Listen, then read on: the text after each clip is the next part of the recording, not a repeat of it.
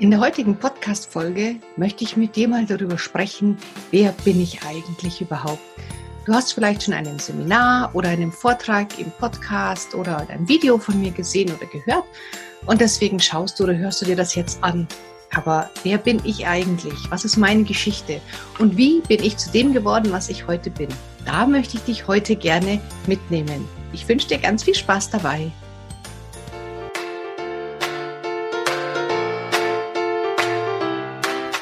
Willkommen beim Pubertät Überlebenstraining Podcast, dem Podcast für alle Eltern mit Kindern ab 10 Jahren. Mein Name ist Kira Liebmann und bei den Pubertät Überlebenstrainings helfe ich Eltern, die Pubertät ihrer Kinder zu überstehen, ohne dabei wahnsinnig zu werden.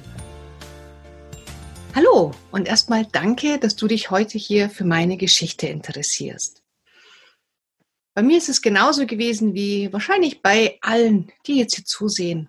Auch ich habe eine bewegte Vergangenheit. Auch ich habe in der Kindheit die eine oder andere Verletzung mitbekommen, auf die ich vielleicht gerne verzichten wollen würde. Und auch ich habe die eine oder andere Erfahrung gemacht, auf die ich mit Sicherheit gerne verzichtet hätte.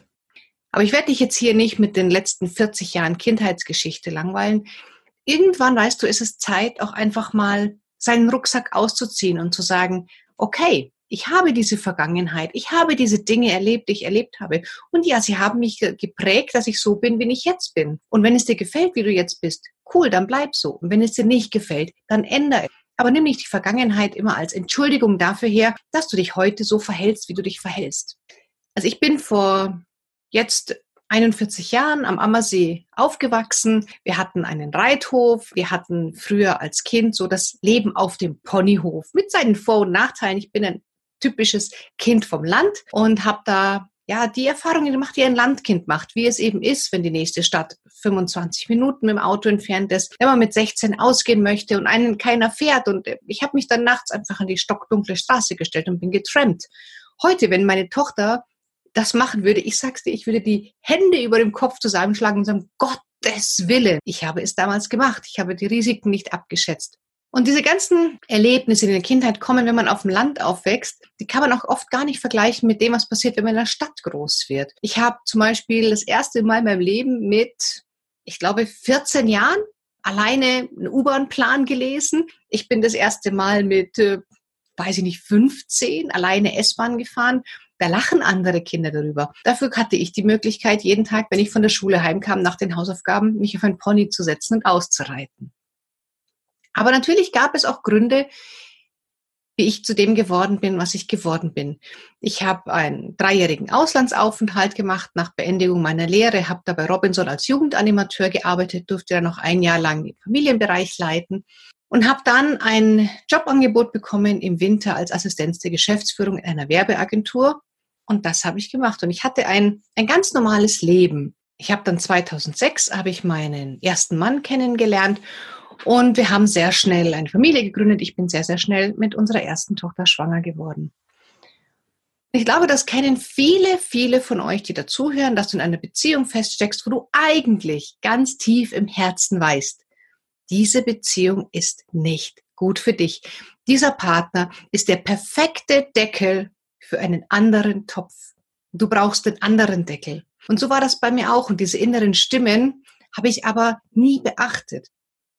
Ich habe das mitbekommen sehr früh von zu Hause, dass man als Frau immer so ein bisschen, ja, dem Mann alles recht macht und so ein bisschen, ja, sich hinten anstellt. Und ich habe immer versucht, es allen Menschen um mich herum recht zu machen. Mann und meinen Freundinnen und meinen später meinen Kindern und so. Ich selber hatte das Gefühl, ich bin am besten und am tollsten, wenn ich nur anderen dienen darf. Und habe aber mich selber dabei komplett aus den Augen verloren. Ich war ein Chamäleon, ich kannte mich gar nicht selber. Ich habe ein Beispiel, ich habe eine Freundin und die hat mal gesagt, ja, also Chucks, das sind für mich keine Schuhe, die finde ich überhaupt nicht cool. Chucks sind so Stoffturnschuhe von Converse und die habe ich total gern getragen und ich hatte auch mehrere Paar. Jedes Mal, wenn ich zu dieser Freundin gefahren bin, habe ich andere Schuhe angezogen, nur um ihr zu gefallen. Das erzähle ich dir nur, damit du weißt, welche teilweise abstrusen Züge das bei mir angenommen hat. Und ich glaube, dass es der einen oder anderen Zuhörerin oder Zuschauerin genauso geht, die auch für die Familie lebt, die nur für andere die nur im Außen versucht, anderen das Leben recht zu machen und dabei eigentlich gar nicht weiß, wer sie selber ist. Aber weißt du, was ich gelernt habe? Dass das Leben gewisse Herausforderungen für uns hat. Das Leben hat gewisse Learnings für uns. Und das Leben klopft immer wieder an die Tür und sagt, hallo, das hast du jetzt zu lernen. Und wenn wir nicht zuhören, wenn wir nicht lernen, dann kommt die Situation nochmal, vielleicht ein bisschen schlimmer. Und nochmal. Und immer ein Ticken mehr, ein Ticken mehr. Und das Leben gibt uns immer wieder die Chance zu lernen. Und es liegt an uns, ob wir zuhören oder nicht. Ich habe nie gelernt, auch mal für mich einzustehen. Ich habe nie gelernt zu sagen, heute geht es um mich. Heute spiele ich die Hauptrolle. Sondern ich dachte immer, meine Aufgabe ist es, anderen das Leben recht zu machen und selber dabei eigentlich als Mensch mit eigenen Bedürfnissen gar nicht in Erscheinung treten. Und natürlich, wenn du das aussendest, ziehst du automatisch Menschen an, die das von dir verlangen. Ist ja ganz klar, wenn ich sage, ich mag Spaghetti, ich mag Spaghetti, ich mag Spaghetti, ja natürlich kocht dann mein Gegenüber immer Spaghetti, weil er denkt, ich mag das. Wenn ich aber nie sage, ich möchte doch mal einen Schnitzel und ich mag mal einen Schweinebraten oder heute mag ich gar nichts essen, wenn ich das nicht kommuniziere, ja, woher soll mein Gegenüber das wissen? Und dann macht er weiter Spaghetti, Spaghetti, Spaghetti. Und ich werde immer unglücklicher und immer unglücklicher. Ich sage aber nichts. Und so war es bei mir auch. Ich steckte also in einer Ehe fest, in der ich das Gefühl hatte, das ist ein toller Mann, aber er passt einfach nicht zu mir. Es ist nicht das, was ich brauche, was mir gut tut. Aber wir hatten nur mal eine Tochter zusammen und mein Wert ist Familie und deswegen sind wir auch zusammen. Deswegen bin ich nicht gegangen. Ich habe mich jeden Tag eine Ehe entschieden, in der ich im Grunde nicht glücklich war. Aber ich habe mich trotzdem jeden Tag dafür entschieden. Und so lief es immer weiter. Wir haben dann noch zweite Tochter bekommen und dann fing es so an, dass wir uns einfach aus den Augen verloren haben. Das heißt, seine Entwicklung ging nach rechts, mein ging nach links. Ich weiß nicht, was war besser oder was war schlechter. Mein Fokus lag auf der Familie, sein Fokus lag auf der Arbeit. Und so haben wir uns im Lauf der Zeit auseinandergelebt. Und auch hier war ich immer noch so in dem, ich muss es schauen, dass es anderen gut geht, dass ich immer noch immer versucht habe, dass es ihm gut geht, ihm alles recht zu machen, den Kindern alles recht zu machen und habe mich nach vor jeden Tag dafür entschieden, in dieser Ehe zu bleiben. Und dann alle da draußen, die in einer Beziehung feststecken, die ihnen nicht gut tut. Und vielleicht kennst du das auch. Du entscheidest dich jeden Tag aufs Neue, in dieser Beziehung zu bleiben. Da ist niemand sonst schuld. Gib nicht den Umständen, dem Geld, deinem Partner, den Kindern, gib niemandem die Schuld dafür, dass du dich dafür entscheidest, in dieser Beziehung zu bleiben. Das ist deine Entscheidung. Und wenn du dich dagegen entscheidest, gibt es immer eine Lösung. Immer. Es gibt keine Lösung, ist keine Ausrede. Dann kam der Tag in Juni oder Juli 2014, in dem von einer damals sehr guten Freundin sich der Mann plötzlich getrennt hat, überraschend. Und sie kam damit nicht klar, sie kam damit nicht zurecht. Und ich habe gesagt, hey, meine Schultern sind groß, obwohl ich selber wirklich schon am Limit war. Komm, ich nehme dich noch mit unserer Familie auf. Und dann war sie jeden Tag bei uns. Nach der Arbeit hat sie ihr Kind abgeholt, kam zu uns nach Hause und hat dann Abend gegessen, die Kinder haben gespielt, wir haben uns unterhalten. Und dann irgendwann, wenn es Bett geht, Zeit war, ist sie gefahren. Und das sechs bis sieben Tage in der Woche. Ja, und dann fing es an, dass äh, mein Mann dann mit ihr zum Ikea gefahren ist, ein Bett gekauft hat, Regale gekauft hat und die beiden viel unternommen haben. Und für mich war das ganz klar, hey, die braucht Hilfe. Natürlich hilft er ihr, ganz klar. Logisch, ich wäre nie auf die Idee gekommen, dass da irgendwas anderes dahinter sein könnte. Und dann kam ein Tag im Oktober 2014, in dem ich gemerkt habe, etwas stimmt nicht. Kennst du das Gefühl, wenn du innen drin, in dir die Wahrheit schon weißt, aber sie nicht wissen willst und nicht hören willst und du denkst dir, nein, nein, nein, nein, nein, nein, nein. Aber eigentlich weißt du sie schon. In diesem Oktober habe ich ihn dann gefragt, irgendwas ist doch mit dir. Und er, ja, was glaubst du denn, was ist? Und es lag mir auf der Zunge zu sagen, ich glaube, du hast dich in jemand anders verliebt. Aber ich habe mich nicht getraut, weil ich so Angst hatte davor, dass es stimmt, dass ich gesagt habe, ich weiß nicht, du bist so komisch und du wirkst so unglücklich. Und dann haben wir angefangen zu reden. Und innerhalb von einer Viertelstunde haben wir beide festgestellt, dass wir uns an diesem Moment jetzt besser trennen. Und wir haben eigentlich nur Dinge ausgesprochen, die ja schon ganz, ganz lang eigentlich klar waren. Es war uns beiden klar, dass diese Ehe keine Chance hat. Er geht vor die Hunde und ich gehe vor die Hunde. Wir waren beide unglücklich. Oder ich zumindest für meinen Teil habe gemerkt, ich bin nicht glücklich, so wie das gerade eben funktioniert. Ja, und dann haben wir uns getrennt, haben aber noch weiter zusammen gelebt. Er hat dann äh, sich eine Wohnung gesucht. Zwei Tage nach unserer Trennung kam er zu mir und hat mir dann gesagt, du, ich muss dir was gestehen. Ich habe mich in diese Freundin, deren Namen ich jetzt hier nicht nennen möchte, weil ich möchte sie hier nicht schlecht machen, verliebt. Und das war für mich natürlich erstmal ein Schlag ins Gesicht. Und ich habe dann mit der Freundin gesprochen und gesagt, du stell dir vor, was der gesagt hat. Der hat sich in dich verliebt. Und sie auch so, oh, scheiße, und wie gehe ich damit um? Das ist mir total unangenehm und das will ich ja gar nicht. Ja, da war das irgendwie für alle Seiten eine sehr, sehr komische Situation. Jetzt kam aber dazu, dass die Tatsache, dass wir uns getrennt haben, mich komplett aus der Bahn geworfen hat. Ich wollte nichts anderes im Leben, seit ich 16 bin, Familie. Ich wollte immer nur, ich wollte einen Mann, ich wollte ein Haus, ich wollte ein Kind, ganz traditionell. Und auf einmal ist diese Familie zerbrochen. Ich hatte auf einmal keine Familie mehr. Das hat mir sowas von den Boden unter den Füßen weggezogen. Ich konnte nur noch weinen. Ich habe jeden Tag bin ich aufgewacht. Ich habe das Gefühl, ein Felsbrocken liegt auf meinem Bauch, auf meiner Brust. Ich bin aufgewacht und es hat einfach so un unfassbar wehgetan, dass ich am liebsten mich umdrehen wollte und einfach weiter schlafen, damit es aufhört, weh zu tun. Ich hatte zwei Kinder, musste für die Kinder aufstehen und ich hatte keinen anderen Sinn, als nur für die Kinder aufzustehen.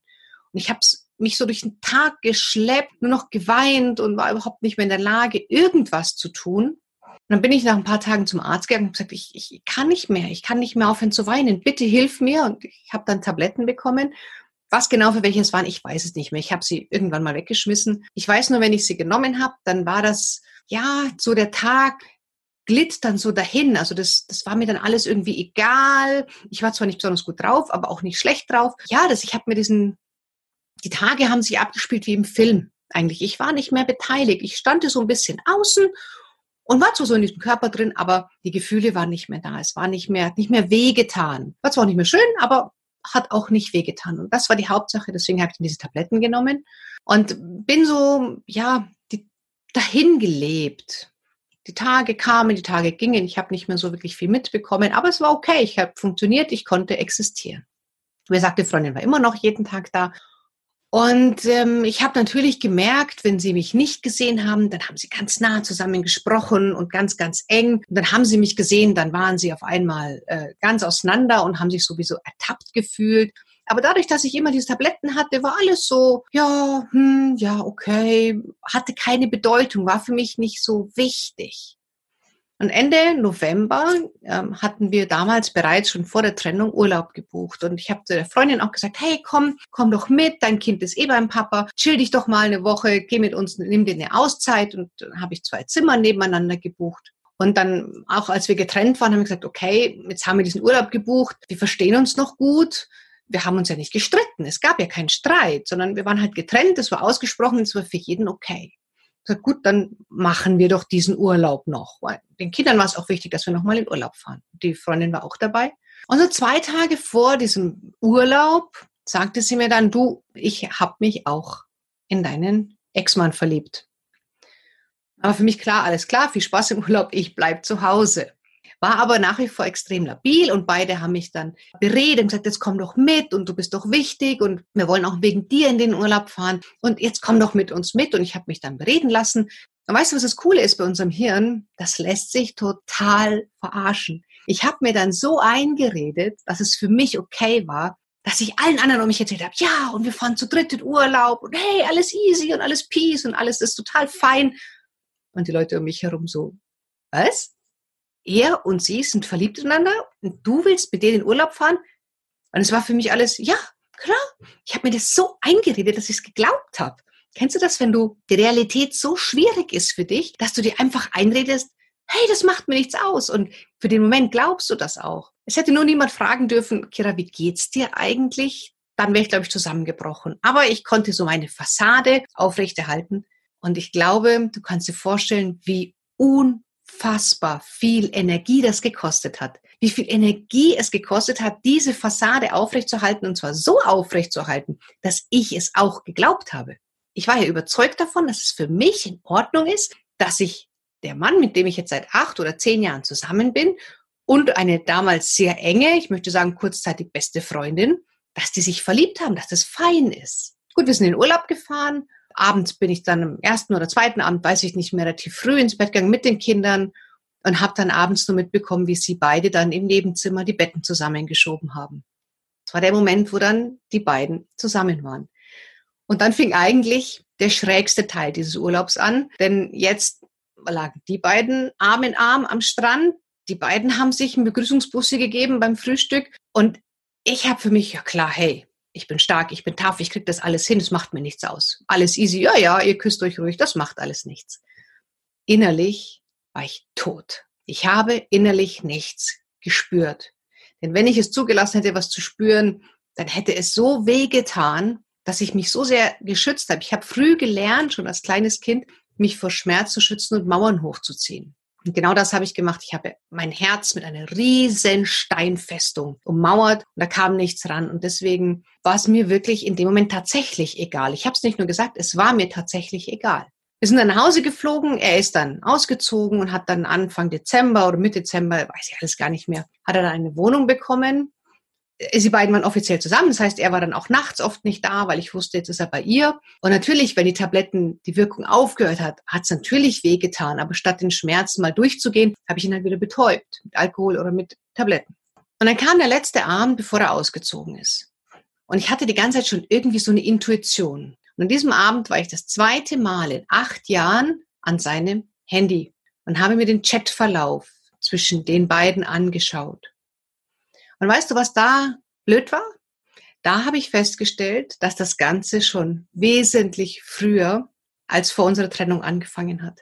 Ja, und das hat natürlich ganz schön wehgetan. Das hat echt wehgetan zu wissen, ich hatte eigentlich recht. Ich habe es ja schon gemerkt. Aber die beiden hatten schon vorher angefangen, sich ineinander zu verlieben. Und zwar lange vorher. Und das hat wehgetan. Das hat richtig, richtig wehgetan. Er ist dann ausgezogen, und dann kam der für mich traurigste, aber im Nachgang wichtigste Tag in meinem Leben. Das war das Silvester von 2014 auf 2015. Die beiden haben gemeinsam ohne Kinder Silvester gefeiert. Die Kinder waren bei mir. Ich habe mit meiner Freundin, die nebenan zum Glück wohnt, Silvester verbracht, bin aber nach Mitternacht mit den Kindern dann nach Hause, Kinder ins Bett gebracht und war dann ganz alleine zu Hause und habe mich dann die Tür aufgemacht. Es war wahnsinnig kalt und habe mich draußen in den Schnee gekniet. Und da habe ich mir gedacht, okay, und jetzt hast du genau zwei Möglichkeiten. Entweder du bleibst jetzt hier draußen liegen und du endest wie ein Häufchen Elend in dieser Opferhaltung oder du machst jetzt damit Schluss und du stehst jetzt auf und fängst ein neues Leben an. Und ich habe mich in diesen Schnee gekniet, ich habe bitterlich geweint, ich habe entschlossen und das waren jetzt die letzten Tränen, die ich wegen diesem Thema vergossen habe. Und ich bin aufgestanden, ich bin reingegangen und ich habe gesagt, und jetzt, 1.1.2015, 1 Uhr in der Früh, das ist das Jahr, in dem es losgeht. Und dann habe ich mich hingesetzt und habe den ganze, die ganze Nacht über aufgeschrieben. Wer will ich eigentlich sein? Wer bin ich denn eigentlich? Wo will ich denn hin? Was habe ich für Ziele im Leben? Und habe mich das erste Mal mit fast 40 Jahren hingesetzt und gesagt, wer ist diese Kira eigentlich, die ich da schon seit 37, 38 Jahren mit mir rumschleppe? Wer ist dieser Mensch eigentlich? Und habe dann mal angefangen zu sagen, okay, und jetzt entscheide ich mich ganz bewusst dafür zu leben. Jetzt ist meine Zeit gekommen und jetzt will ich die Hauptrolle in meinem Leben spielen. Und das war ganz wichtig, dass ich erstmal diese Entscheidung getroffen habe. Natürlich, nur weil du diese Entscheidung triffst, ändert sich nicht sofort dein ganzes Leben und du hast auch auf einmal nicht alle Antworten parat. Aber eins hat sich geändert. Ich bin aus der Opferhaltung raus in die aktive Rolle. Jetzt war ich in der Lage, etwas zu verändern. Ich habe dann verschiedene NLP- und Psychologie-Ausbildungen gemacht, um erstmal zu gucken, was muss ich in mir denn transformieren? Das heißt, ich habe erstmal meine Themen bearbeitet. Ich hatte noch damals gar nicht vor, als Coach oder irgendwas zu arbeiten, Seminare zu geben, sondern ich habe erstmal mich transformiert, meine Einstellungen, meine Glaubenssätze. Ich habe mir Ziele gesetzt. Und dann habe ich angefangen zu sagen, okay, diesen Batzen, den habe ich jetzt bearbeitet, diesen Teil meiner Vergangenheit habe ich aufgearbeitet. Und dann habe ich mir gesagt, okay, Und jetzt habe ich meine Vergangenheit abgeschlossen. Ich hatte ganz, ganz viele Steine in meinem Rucksack auf dem Rücken mitgetragen. Steine aus der Kindheit, Verletzungen aus der Jugend, Gemeinheiten aus der Schule und am Schluss natürlich all das, was ich in, in der Ehe und den letzten Monaten der, des gemeinsamen Lebens äh, angeeignet hat, das waren alles Steine in dem Rucksack und ich habe jeden Tag diesen Rucksack geschleppt und er wurde immer schwerer und mir hat die Schulter mir getan und ich konnte nicht mehr. Und da habe ich mich entschieden zu sagen, ich ziehe diesen Rucksack aus. Ich möchte diesen Rucksack nicht mehr tragen. Und vielleicht kennst du das auch, dass auch du Verletzungen aus der Kindheit hast oder dass du, dass du Ereignisse mit dir rumschleppst, die du heute noch als, als, als Ausrede dafür hernimmst. Ja, ich kann aber nicht anders, weil das ist mir passiert. Und ach, ich kann nicht anders, weil meine Eltern haben mich nicht geliebt und ich kann nicht anders, weil ich in der Schule gemobbt worden bin ziehe diesen Rucksack aus. Das habe ich auch gemacht und das kannst du auch. Das ist einfach nur eine Entscheidung. Du musst nur mutig genug sein, diese Entscheidung zu treffen. Und als ich mich entschieden habe, diesen Rucksack auszuziehen, habe ich den nächste Learning gehabt. Das nächste Learning war, wie setze ich mir Ziele? Was ist ein Ziel? Wie setze ich mir ein Ziel? Wie komme ich an mein Ziel? Und das ist ein Schritt, das ist ein Prozess, das machst du Schritt für Schritt für Schritt, dass du dir Ziele setzt. Und ein wichtiger Punkt ist, wenn du dir ein Ziel setzt, Stell es dir vor. Mach die Augen zu und stell dir innerlich vor, ich bin an diesem Ziel angekommen. Ich habe mein Ziel erreicht. Wer bin ich? Wie will ich sein? Was ist mir wichtig? Was sind am Ziel meine Werte? Und dann weißt du, welche Schritte du gehen musst, um genau an dieses Ziel zu kommen. Und das habe ich auch gemacht. Ich habe mir ein Schmierpapier, hatte ich neben mir, das habe ich heute noch, wo drauf steht, ich will geliebt werden, ich will so angenommen werden, wie ich bin und ich will, das dritte weiß ich gar nicht mehr, vielleicht mache ich nachher ein Foto und poste das. Und das war ab sofort mein Fahrplan. Der hing an der Wand und gesagt, und genau das will ich haben. Und dann habe ich angefangen, mir zu überlegen, okay, ich möchte als Coach arbeiten. Ich habe gemerkt, bei den Ausbildungen, das kann ich wohl sehr gut. Die Leute hören mir zu. Das möchte ich machen. Ich hatte zwar meine Mission noch nicht so ganz gefunden, aber ich wusste, okay, es geht irgendwie die Richtung Coaching, Menschen beraten, Menschen helfen. Ja, und dann fing es an, dass ich gesagt habe, okay, ich mache Paartherapie. Und das war ein bisschen schwierig. Und dann habe ich mit Kindern gearbeitet. Da habe ich gemerkt, nee, da brennst du auch noch nicht dafür. Bis dann diese Pubertät-Überlebenstrainings kamen. Da habe ich gemerkt, bam, das ist es. Genau das will ich. Ich will Teenagern helfen, dass sie ihre Passion finden können, dass sie früher in ein selbstbestimmtes Leben gehen. Ich möchte Teenagern helfen, die Hauptrolle in ihrem Leben zu spielen. Aber damit die Teenager das können, ist der beste Weg, das den Eltern mitzugeben. Und deswegen darf ich heute zu dir sprechen, weil es mir ein Anliegen ist, dir zu zeigen, wie du die Hauptrolle in deinem Leben spielst und wie dein Kind lernt, die Hauptrolle in seinem Leben zu spielen. Denn dann können wir gute Beziehungen führen. Dann können wir ein selbstbestimmtes Leben führen. Dann kommen wir raus aus dieser Opferhaltung, aus diesem Jammertal, aus diesem, oh, das Leben ist so schlecht und deswegen darf ich alles machen. Nein! Entscheide dich dafür, ein Leben deiner Wahl zu führen. Entscheide dich dafür, die Hauptrolle in deinem Leben zu spielen. Und genau das habe ich gemacht. Ich war an diesem Punkt, wo ich gesagt habe, ich kann nicht mehr weiter. Es war im Endeffekt nur eine Entscheidung. Und wenn du eine Situation hast, in der du auch gerne anders wärst, in der du gerne anders handeln würdest, dann entscheide dich dafür, etwas anderes zu tun. Allein, dass du diesen Podcast hörst, das zeigt ja schon, dass du bereit bist, vielleicht umzudenken. Es zeigt, dass du bereit bist, dir auch mal eingefahrene Straßen zu verlassen und dir andere Meinungen anzuhören. Und dafür erstmal Glückwunsch. Das ist cool. Das machen nicht so viele. Und dass du dazu bereit bist, wow, toll.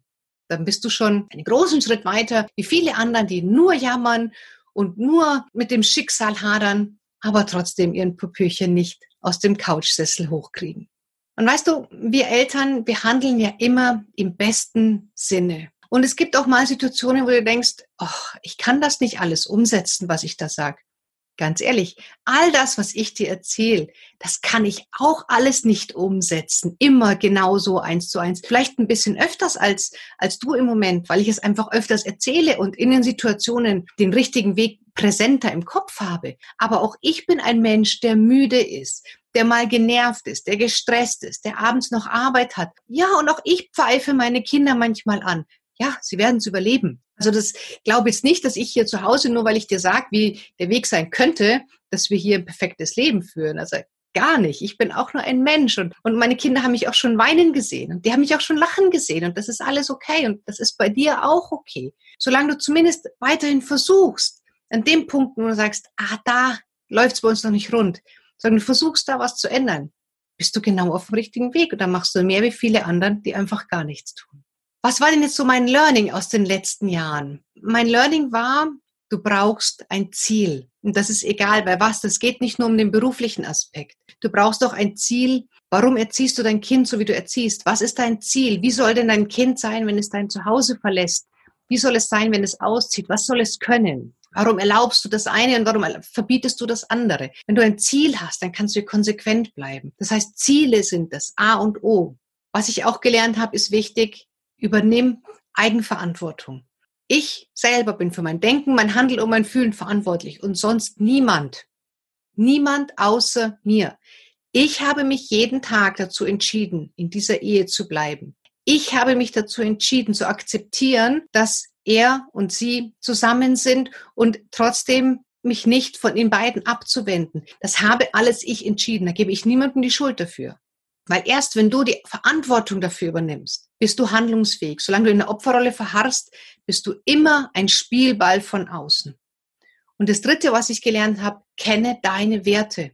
Kenne deine Werte in dem Sinne, du solltest wissen, was dir wichtig ist. Was willst du? Welche Prioritäten hast du? Wenn du zum Beispiel den Wert Pünktlichkeit hast und du hast Menschen in deinem Leben, die toujours unpünktlich sind, die ständig eine Stunde oder zwei zu spät kommen, deine Zeit rauben, ist deine Entscheidung, ob du dich mit diesen Menschen weiterhin abgeben möchtest oder nicht. Das heißt, kenne deine Ziele, deine Prioritäten, kenne deine Werte, kenne dich. Du spielst die Hauptrolle in deinem Leben. Und das war das, was ich in den letzten Jahren lernen durfte.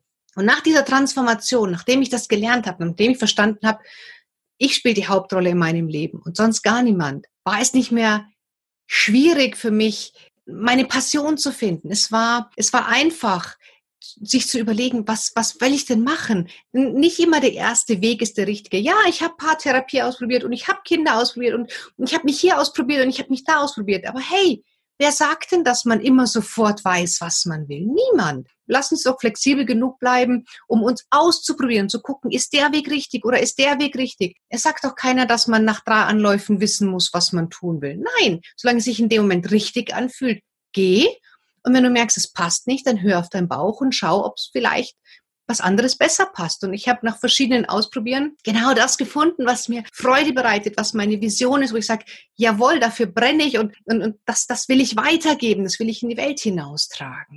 Ich habe dann nee, alleinerziehend mit zwei Kindern habe ich einen Kurs belegt, wie man eine Webseite baut, wie man einen Facebook-Funnel macht, wie man Social Media Marketing betreibt, wie man Online Media äh, Online Marketing betreibt das habe ich alles nebenbei gemacht, wie Kinder ins Bett gebracht und dann bin ich halt von 20.30 Uhr bis 2 Uhr nachts nochmal am Rechner gesessen und habe mir diese Fähigkeiten angeeignet. Ich habe Schulen angeschrieben, gesagt, hey, hier, ich mache Pubertätstraining, habt ihr nicht Lust auf einen Vortrag? Und dann kam die erste Schule und hat gesagt, ja, finde ich total cool. In diesem Punkt auch vielen, vielen Dank an die Realschule Germering, dass ihr mir es ermöglicht habt, bei euch das erste Mal aufzutreten. Ihr werdet immer die besondere Schule bleiben, denn ihr wart die erste Schule, bei der ich auftreten durfte.